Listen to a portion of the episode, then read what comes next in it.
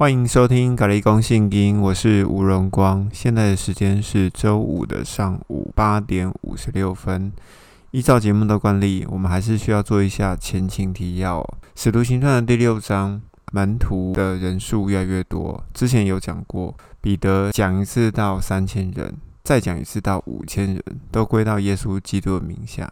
再加上呢，他们在美门的前面聚集越来越庞大的人群了。这些门徒卖掉自己家产之后，都把所有的财产全部都放在使徒的脚前，希望他们可以做一下妥善的分配。然而人越来越多呢，当然就会顾此失彼嘛。所以在使徒行传第六章的一刚开头，就有外地的人埋怨本地的人：你们资源分配没有分配得很好。所以才会选出七个执事，这七个执事的排名就是依照着本身的重要的程度下去做排列。所以我们可以知道，最重要的就是斯蒂凡。斯蒂凡这个名字原本的意思其实就是华冠、冠冕的意思。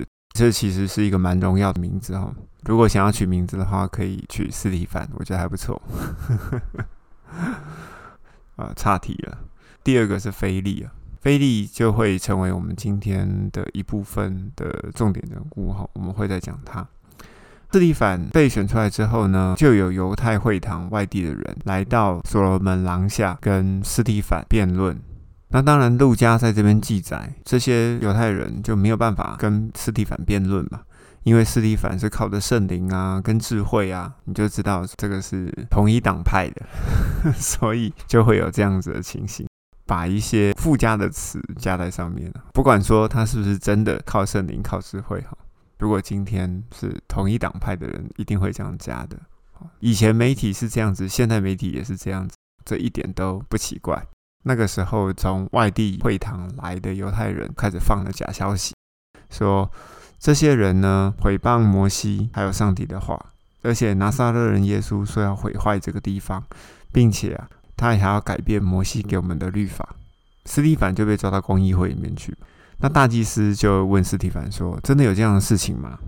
斯蒂凡就开始在公议会里面做辩证，当然就把很长很长的历史讲了出来，从亚伯拉罕讲到以撒，讲到雅各，讲到进入埃及，讲到摩西。那摩西这边呢，我们就要提到《使徒行传》的七章三十七节到三十九节这一段。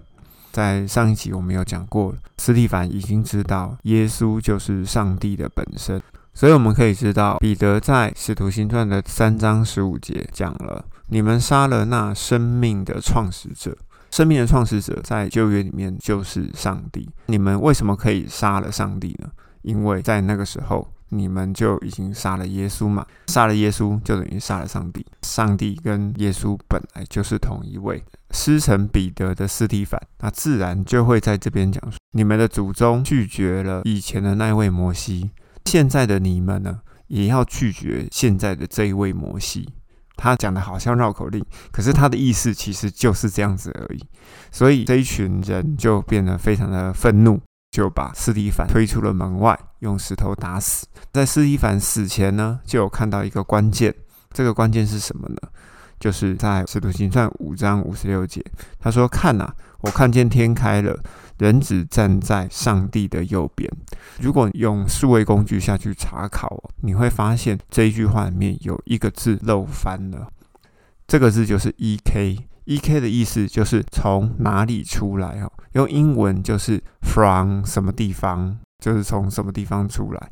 如果这个 E K 放进去以后，这一句话要重新翻译，就会变成：看呐，我看见天开了，耶稣从上帝的里面出来，站在上帝的右边。我有个朋友在使徒行传七章的最尾巴，他说：“哎呀，斯蒂凡真的是很爱这群人，所以他说。”主啊，不要把这个罪归给他们。当然是有一份爱在里面呐。同时，我们要去看路加福音二十三章三十四节。其实，耶稣在被钉十字架之前，也是讲同样的话。为什么他们会有这样的了解呢？其实就是以赛亚书六章九到十节所讲的哈。因为上帝定义不要让以色列人可以了解上帝未来的计划。我们要开始今天的本文了，就是《使徒行传》的第八章。《使徒行传的第八章开始，第一句话，其实我觉得就可以好好的来解释一番哈。怎么会这样子呢？我可以用这句话来形容：门徒本是同林鸟，大难来时各自飞啊。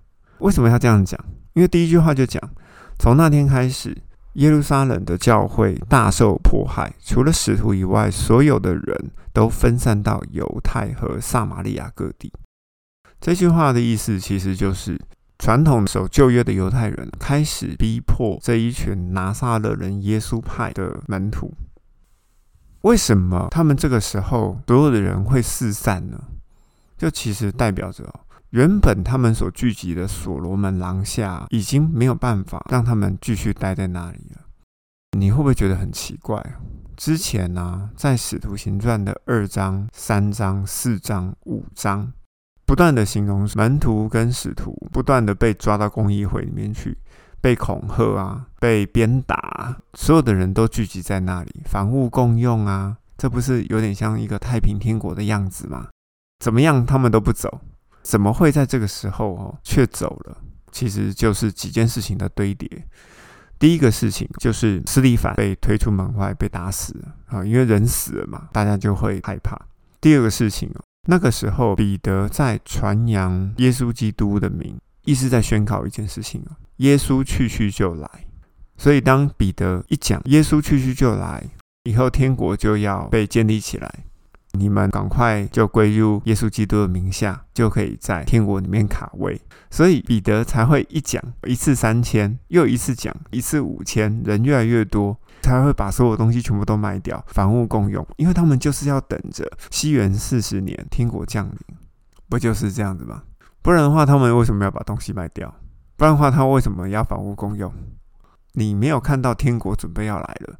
你认为现在叫随便一个人去房屋共用，谁要这样做？那如果天国准备要来了，那我就不需要赚钱了，我就不需要再为这个世界上要生存下去这样子努力啊。所以说，那个时候彼得讲到，就会有这样子的结果。大家等着等着，西元四十年到啦，耶稣也没有来。天国也没有来，反而呢，大逼迫来了。逼迫既然来了，那大家就会开始怀疑啦。哎，彼得啊，不是说西元四十年耶稣要来吗？彼得当然心里也会想说，对啊，但以理书的九章其实也是这样讲啊。过了七十个七之后，天国就要降临啊。那为什么耶稣没有来？好，他自己也是很疑惑。再加上以西结书也是在预言的两藏要合一啊，南国北国要合一，你们就要做我永远的子民，我就要做你们永远的君王。在以色列的旧约先知书的经典里面早就有啦，所以他们就一直在等这件事情。所以在使徒行传的第一章，门徒们就问耶稣啊：“我们要复国是在这个时候吗？”他们的意思是这样子，那耶稣就把他打回票嘛。至于什么时候要复国，你们不需要知道，他就直接把他打回票了。你们不需要知道，但是呢，你们要得着能力之后，要从耶路撒冷、犹太全地、撒玛利亚，直到地极，做我的见证人。讲完，噗，耶稣就升天了。还记得这一段吗？在使徒行传八章的一开头啊，他们从非常的期待，变得有点失望，然后人就散出去了。那所有人都散出去以后，《使徒行传》的第六章选出来的执事还有工作吗？那自然就没有工作啦。执事就去做执事该做的事情，哈，也就散出去了。然而，使徒是最重要的一群人嘛。如果耶稣晚一点点来了，那他们不能离太远。我们可以看得到，除了使徒以外，所有的人都散出去了。那也就代表说，只有使徒在耶路撒冷里面。那耶路撒冷不是只有圣殿这个地方可以去啊，所以这十二个人呢就躲在耶路撒冷里，所以状况变这样子哦，他们没有办法继续在所罗门廊下揽着可能一万多个人在那边房屋共用，等着天国降临。使徒反而现在是躲藏在耶路撒冷里面，所有的人呢从耶路撒冷这个地方被打散，然后我们就继续往下看了第五节。菲利下到撒玛利亚城宣讲基督，群众就听到菲利所讲的，看过他的神迹，就同心听从了他的话。在这个时间点哦，还是需要神迹。如果有神机，才会有人相信你所讲的东西。大家还是眼见为凭，因为我们可以看到第九节提到有一个名叫西门的人，从前呢在城里面也行过很多邪术，不是基督所出来的东西，就是邪术啊。简单讲 就是这样子。撒玛利亚的人呢，就大大小小都信了他嘛。西门就看到菲利来了之后呢，哇，行的东西更厉害，其他人都信了他，连这个西门呢也信了菲利，自己也受洗。其实这个就代表着，当末后的时代来了以后，会有很多的假基督跟假先知啊。这个西门就代表假先知中的一环。菲利在撒玛利亚城行了很多神迹跟大能的事情哦，大家都很惊奇，归附的人就越来越多。彼得跟约翰就知道这件事情了，从耶路撒冷就来到了撒玛利亚。原本人都散掉了嘛，诶，好像人又开始聚集在一起。那当然最重要的人就要去看一看呐。到了那边以后呢，十五节就讲了，两个人到了就为大家祷告，要让他们接受圣灵，因为圣灵还没有降在他们任何一个人身上，他们只是受了洗，归入耶稣基督的名下。这个意思是什么？受了洗以后，其实就归入耶稣基督的名下。归入耶稣基督的名下，其实就是圣灵的内住，就是圣灵会住在你的灵魂里面。十六节的前面这一段，因为圣灵还没有降在他们任何一个人身上，这个代表什么？其实这只是圣灵的浇灌。圣灵的浇灌就是圣灵的外显能力，例如说死人复活。例如说会讲别族的语言，也就是说讲方言。所以在十七节呢，使徒为了他们按手，好，他们就受了圣灵。十八节，西门看到使徒一按手，就有圣灵赐下来，就拿钱给他们，想要买这一个能力。到目前为止，要相信耶稣基督的这个讯息的人，全部都要看到外显的能力，他们才会更容易相信。那没有想到说手这样子按了以后呢？有能力就会传递出去哦。这个西门就觉得很神奇。当然，这个西门最后也是有悔改，希望说可以正确的归入这个信仰哦。彼得跟约翰做完这件事情之后呢，他们又回到耶路撒冷去干嘛？等基督降临。所以我们可以知道，哈，使徒行传的第八章的一刚开头，使徒就是一直在等着基督哪时候会降临，天国什么时候会降临，然后所有的以色列人就要复活，所有的外邦人就要全灭！他们一直在等这个事情。菲利应该也是回到了耶路撒冷了，哈，就有一个使者啊，就是应该是天使，就对菲利讲说：“起来，向南走，往那从耶路撒冷下到加沙的路上去。”耶路撒冷下到加萨，其实就是会经过旷野。那加萨呢，就是原本菲利士人住的地方，也就是在目前的加萨走廊的那个位置。那个地方是可以住人的。如果你对国际地理稍微有一点点认识的话，你会知道说，加萨走廊其实就是巴勒斯坦准备要复国的用地，就是往那一条路上去。那个时候，菲利就遇到了一个伊索比亚女王的太监。应该是有固定的进贡，所以这个伊索比亚女王呢，就请这个太监带着马车要上耶路撒冷去礼拜啊。这个伊索比亚太监呢，他的经书应该就是妥拉哈，就是摩西五经以及所有的先知书。这个太监呢，正在读着以赛亚先知书，菲利跟他做了一下解释。太监很有兴趣，就多问了菲利说：“哎，这个是指谁呢？”菲利就跟这个太监传了耶稣，当然这个太监就受洗了。这个受洗的部分，我觉得就有点有趣哦，就稍微解释一下。这个太监受洗有水哦来做施洗，那水的施洗呢，跟灵的洗哦有什么样的不同？好，我们可以看到第三十七节，菲利说：如果你全心相信，就可以受洗。如果你全心相信是代表什么意思？如果你全心相信，就代表着。你愿意相信的时候，圣灵就会进入你的里面。所以因信称义，其实就是在指这件事情。如果你全心相信，你就可以受洗。太监就回答说：“我信耶稣基督是上帝的儿子。”其实应该要翻译成他是上帝当中的一员。为什么要这样讲？因为菲利也是继承了彼得的教导。彼得的教导影响了执事斯提凡，也影响了执事菲利。所以在这个点哦，我们应该要讲说，我信耶稣基督，而且是上帝当中的一员。为什么儿子要改成上帝当中的一员呢？其实你们可以去查 C B O L 兴旺爱的原文的圣经系统。儿子的这个字啊，除了有儿子的意思之外，还有亲密的成员当中的一员哦。所以在这边的翻译其实都是需要做一些更正的。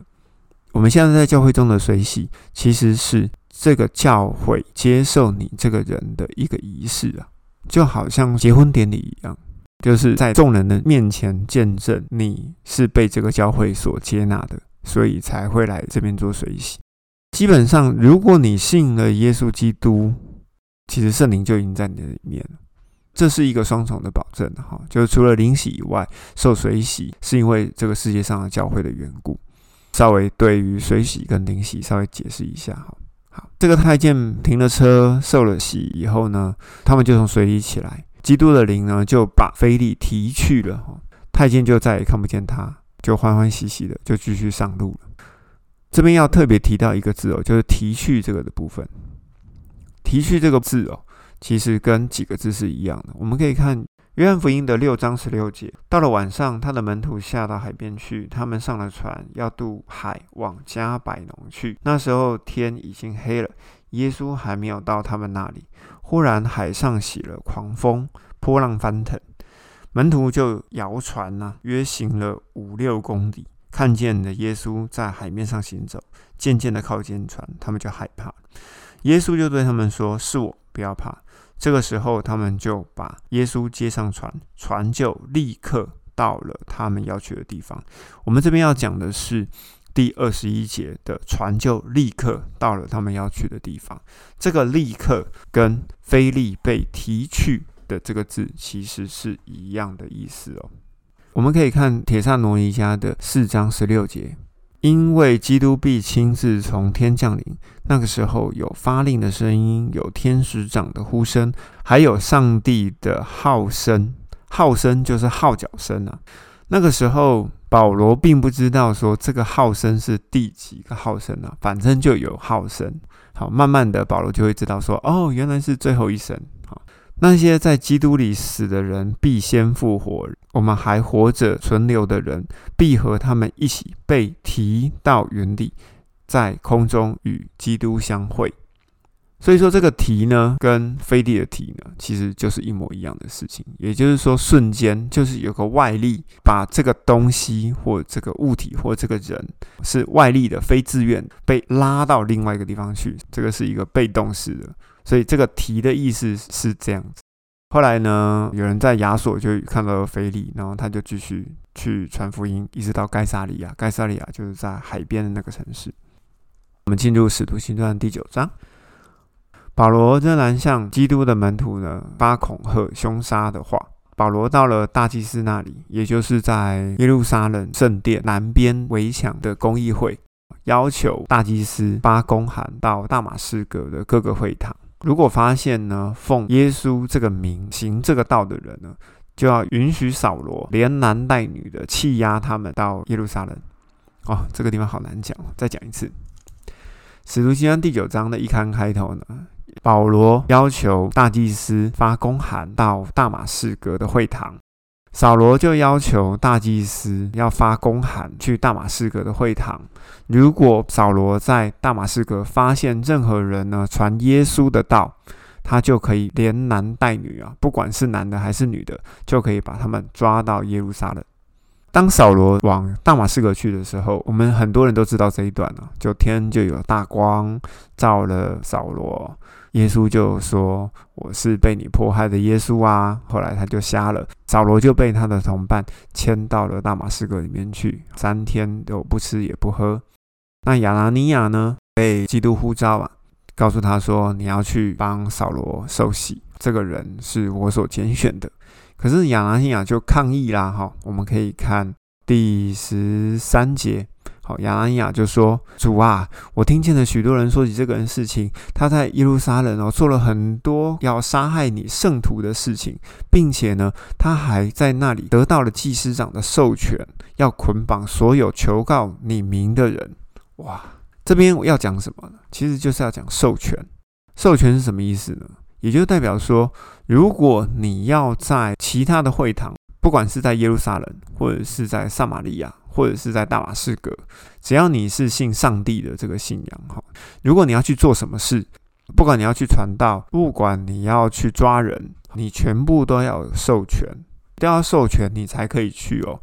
所以我们可以看十四节，他得到了祭司长的授权，就去苦害基督的圣徒们。我们可以看第二节的部分，扫罗要求大祭司发公函给大马士革。为什么要发这个公函？这个公函就是第十四节讲的这个授权了。那从哪里可以证明所有的事情全部都要授权呢？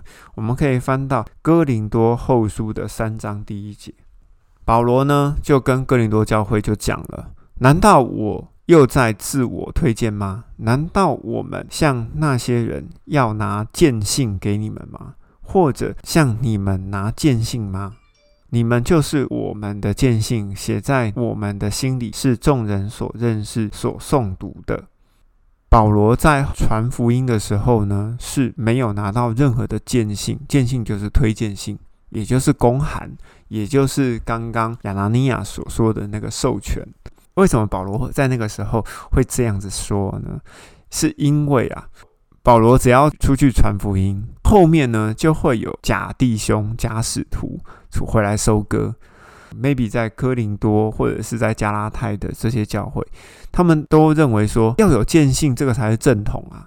怎么可以任凭一个人来了就讲了，讲了我们就要信他？所以这个时候保罗是非常的生气哦。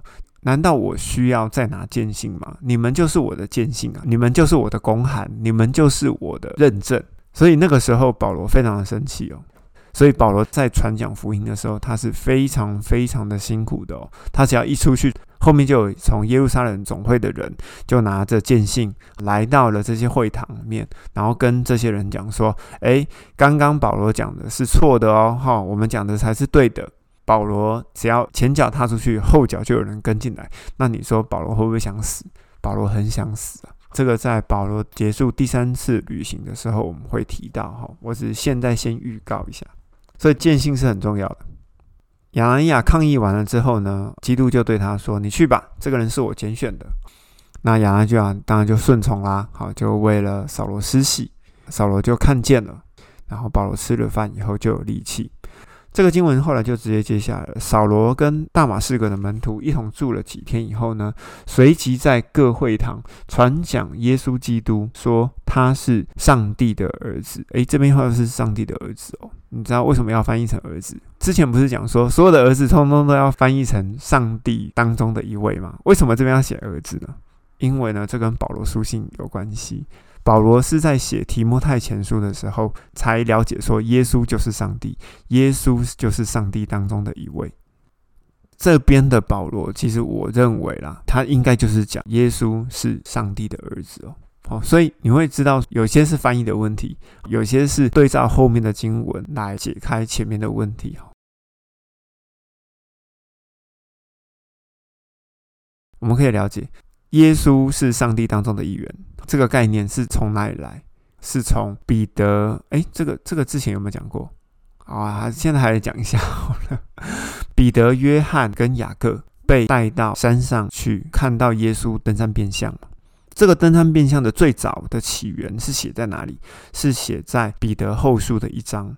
在那个时候开始，彼得、雅各、约翰他们就了解到，耶稣就是上帝当中的一位。所以彼得在耶稣升天的时候，他才会讲：“你们杀了生命的创始者。”是这样连下来的。彼得又把这样的概念交给了斯蒂凡，又交给了菲利。但是扫罗他并没有接受过这样的装备啊，也许他是以误会了，好，这个就不知道。所以在这个地方的扫罗，他其实是传耶稣就是上帝的儿子哦，这个是不一样的。好，那我们就继续往下。在这个地方啊，其实有漏失掉一个东西，这需要补充一下。从十九节吃过饭，他就有力气，和他的大马士革的门徒住了一段时间之后呢，随即就可以开始讲耶稣基督的事情。你们不觉得很奇怪吗？这个人呢，好像是 plug in 一样，哈，随插即用，还是说他好像网络下载一样？只要信了基督以后，然后就啪，然后整个脑子就换了。哎，你不要忘记了。保罗自己有承认过，他是加马列底下的学生。我们在使徒行传第五章有提到的那个加玛列，加玛列是一个法利赛派一个非常有名的老师哦。那个时候的扫罗，他其实是满脑子都装满着加玛列派的东西，他怎么可能一下子从这边转到另外一边去呢？他只是被呼召而已，他对耶稣基督一点了解都没有，他怎么样去传扬耶稣的名？你们不觉得很奇怪吗？在这个地方呢，我们就要去查哈。我们可以看加拉太书的一章十六节，保罗说：“我很乐意在外族人中传扬上帝启示我的耶稣。”他没有跟任何人商量哦，也没有见过任何的使徒，却去了阿拉伯。三年以后呢，才去见使徒。也就是说，保罗在受洗之后，没有见过任何的使徒，他就自己接受了装备训练，才开始传扬基督的福音哦。所以中间跳掉了三年。他去了阿拉伯，他去了哪里呢？其实他就是去西乃山。从保罗这个时间点往前推了，包含保罗，只有三个人去过，一个是以利亚，就是被耶喜别追杀的那个以利亚。以利亚不是躲在山洞里面吗？上帝就问他说：“诶，以利亚，以利亚，你在干什么？”他说：“所有人都被杀死了，好，只剩下我一个。”那个山洞其实就是在西乃山下。那另外一个进入过西乃山的人就是摩西。摩西第一次遇到上帝的时候，就是在牧羊看到焚而不毁的荆棘的那个时候。在保罗之前，只有这两个人去过。其实从保罗受洗之后，一直到他传扬耶稣，中间有三年的时间。好，我们接下来就继续看。听见扫罗在传扬耶稣基督的人都会觉得很惊奇。这个人不是原本是在耶路撒冷残害求告这个名的人吗？他不是来这边要弃拿这些人，然后交给祭司长吗？当扫罗继续讲的时候，我们就可以知道，就是属于祭司长这一派的犹太人呢，就要杀掉扫罗。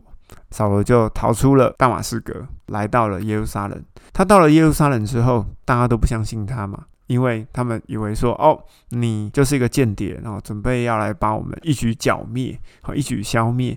那个时候，应该是经过巴拿巴的验证之后呢，扫罗才第一次见到使徒们。所以你要知道，从四一百变破坏开始，一直到保罗受训三年，总共整整三年的时间。也就是说，我们现在讲到这个时间，差不多是西元的四十三年左右。这一群门徒啊，已经待在耶路撒冷已经待三年了，他们哪儿都不去，还在等着天国降临。还没等到天国降临呢，诶，等到扫罗已经装备好了就来了。然后经过验证以后，诶，扫罗就在耶路撒冷跟门徒好还有使徒就一起进出，然后就继续讲上帝的道。可是呢，扫罗又被人家盯上了哈，就有人想要杀他，他就从耶路撒冷。逃到海边的该萨利亚，大概四十多公里吧。后来就回到大树去了。那从这个时间点开始啊，就没有扫罗的消息。为什么呢？因为扫罗他的家乡其实就是大树，就在叙亚安提亚的西边的一个城镇。看三十一节啊，到那个时候，犹太、加利利、撒玛利亚到处的教会都得到平安，被建立起来，存着敬畏基督的心过生活。并且因着圣灵的激动，人数增多起来。这三十一节在讲的就是说，在第八章的开头，所有的人因为天国没有降临。第二个，斯提凡死了，所有的人没有办法待在所罗门廊下，树倒猢狲散。大家就整个散出去了。过了三年以后，才开始建立教会，在犹太，在撒玛利亚。不然的话，所有人通通都窝在耶路撒冷里面，等着天国降临。在这个时候，才开始慢慢的印证的一句话，就是使徒行传的一章八节，耶稣说：“当你们得着能力之后，要从耶路撒冷、犹太全地、撒玛利亚，直到地极，做我的见证人。”所以他们现在才走到一半哦，才犹太全地、撒玛利亚而已哦。所以这句话的意思是这样子。三十二节这个地方也需要多讲一下哈，因为通常人家都会略过这个地方。彼得周游各地的时候，也看到了一个住在吕大的圣徒在那里。彼得为什么会周游列地？有人会想过，原本他不是在耶路撒冷吗？就哪儿都不去啊，等着天国降临啊。彼得为什么会开始周游列地？好，为什么会跑来跑去？有没有人想过？经过三年以后，彼得跟其他的使徒一直待在耶路撒冷，等着天国降临。可是，一直等不到啊。然而，逼迫却一直来。还有一些残余的信徒还是留在耶路撒冷呢，那怎么办？也就代表说，在那个时候，这条路线啊已经被大家质疑了，所以彼得才会离开了耶路撒冷。拿撒勒人耶稣派的这个派别呢，其实已经被另外一个人接手了。怎么说呢？我们可以看《使徒行传》的十一章第一节：使徒和犹太的弟兄们听说外族人也接受了上帝的道。使徒和犹太弟兄们是哪边的使徒？是耶路撒冷的使徒，还所以还有使徒待在耶路撒冷里面哦，以及犹太的弟兄，也就是在那个时候相信耶稣基督的弟兄，听说外族人也接受了上帝的道，因为那个时候他们觉得要传上帝的道，还是只能传犹太人啊。彼得呢也知道这个事情以后，他就回到了耶路撒冷，跟守割礼的这些人做争论、做报告。怎么会变成彼得向耶路撒冷报告这件事情呢？你们有没有觉得怪怪的？哪边怪怪的？当然怪怪的啊！彼得原本是耶路撒冷拿撒勒人耶稣派的最重要的一个人，不要忘记了，从使徒行传的第一章开始，彼得站起来讲过很多次的话，全部都被记载在使徒行传里面。我们可以看得到哦，就从第六章、第七章，哈，尸体上被杀了以后。彼得就很少在耶路撒冷里面公开的对群众讲话。后来，因为菲利在撒玛利亚又招聚了一群人要来信靠耶稣基督，所以呢，彼得才离开了耶路撒冷，去了撒玛利亚，又回到了耶路撒冷。使徒行传第九章的时候呢，彼得就周游列地。为什么周游列地？也就代表说，权力核心已经不是在彼得手上。在十一章，我们可以知道，其他的使徒跟犹太的弟兄们听说外族人接受了上帝的道，是在哪里听说的？是在耶路撒冷听说的。既然他们听说了，彼得就回来解释，回来跟他们报告，跟他们说明。也就是说，那个时候彼得已经没有在掌控耶路撒冷总会的能力。那是谁掌控呢？哦，我们后面呢就会知道了。哈，好，我们大概就先提到这里。我们从使徒行传的九章三十二节就可以知道，哈，彼得为什么会去周游列国，就代表说他已经没有掌控耶路撒冷总会的能力了嘛，所以他才去周游列国。哈，简单讲就是这样子。他在吕大那边呢，就医治好了以尼亚，然后后来呢，又继续往西北走。哈，吕大是在耶路撒冷西北方三十公里地方，哈的一个小城。后来彼得又继续往西北走，再走十公里，哈，就到海边的约帕。约帕呢，这边有一个女人叫做多加哈，也就是叫做戴比莎，她就病死了。彼得就去看她，有许多的寡妇就一边哭，把多加和他们在一起的时候所做的衣服给他们看。看这个一点点的经文，哦，我们要知道说，多加其实在那个时候，他应该是个裁缝师啊。反正他不是裁缝师，就是服装设计师。好，讲高级一点的就叫服装设计师，讲简单一点的就叫裁缝师。就好像耶稣被翻译成是木匠的儿子这件事情，其实也是一样的。耶稣真的是木匠的儿子吗？如果你讲木匠的话，其实是很粗浅的。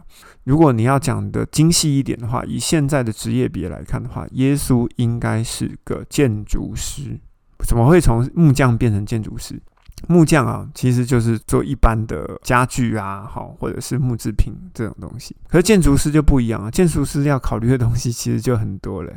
耶稣在小时候呢，其实是跟他的父亲从拿撒勒每天走三公里到西弗利这个地方，也就是说目前的提比利亚这个大城市，然后去工作。然后工作以后呢，每天晚上再走回家，好，是这样来来回回的这样子走来走去的。我们可以知道，耶稣在死的时候，其实他穿的衣服非常好。那是一个没有接缝线的衣服，然后就被士兵们分掉了嘛？还记得吗？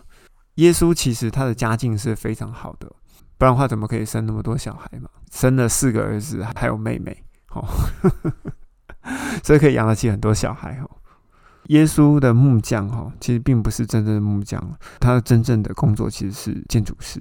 他的爸爸的工作是建筑师，所以他们原本是想说，耶稣应该要继承他爸爸的职业，因为在犹太的社会里面哦，就是爸爸做什么，你就是做什么；爸爸是渔夫，你就是做渔夫；爸爸是木匠，你就做木匠；爸爸是建筑师，你就做建筑师；爸爸是经学家，你就做经学家。所以他们是这样子一脉相承的，才会在那个时间点呢，有人会问说，嗯，这个木匠的儿子怎么会来讲道呢？哦，大家还记得吗？好，所以大家才会惊讶这件事情啊。所以我们就可以从一些细节里面看得出来哈。从三十九节的后半，我们就可以了解到，多加其实就是裁缝师或者是服装设计师。接着我们看第四十节，彼得叫大家出去以后呢，就跪下来祷告，然后转身过来对着尸体说：“戴比莎起来。”戴比莎就睁开了眼睛，一看见彼得就坐了起来。为什么要把四十节特别拿出来看呢？这个经文的样子哦，其实之前我们也讲过，在马可福音的第五章，管会堂的女儿死了，耶稣做了一件事情哦，他把那些嘲笑耶稣的人，就不相信的人，通通赶出了门外，把门关了起来。把门关了起来以后呢，才对着这个女儿讲说：“你起来吧。”他第一句话就说：“我饿了。”好，赶快拿东西给她吃。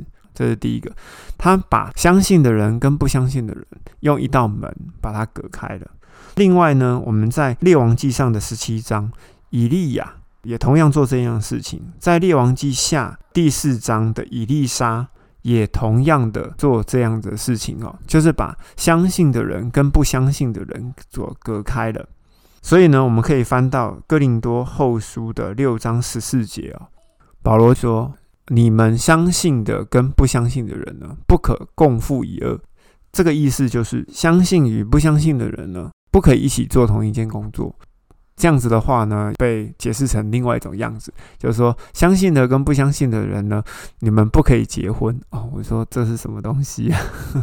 呃，因为我知道有一些基督教教派里面有人会这样讲。这句话的意思，其实呢，从列王记上的十七章，还有列王记下的第四章，以及马可福音的第五章，以及使徒行传的第九章哦，我们就可以知道说，信与不信不可同负一二的意思，其实就是说，相信的人跟不相信的人不可以一起做同一个工作。今天的两章好解释的比较多，那我们就都在这边哦。那接下来下一集我们会继续讲《使徒行传》的第十章跟第十一章。今天就先这样子哦，谢谢大家，拜拜。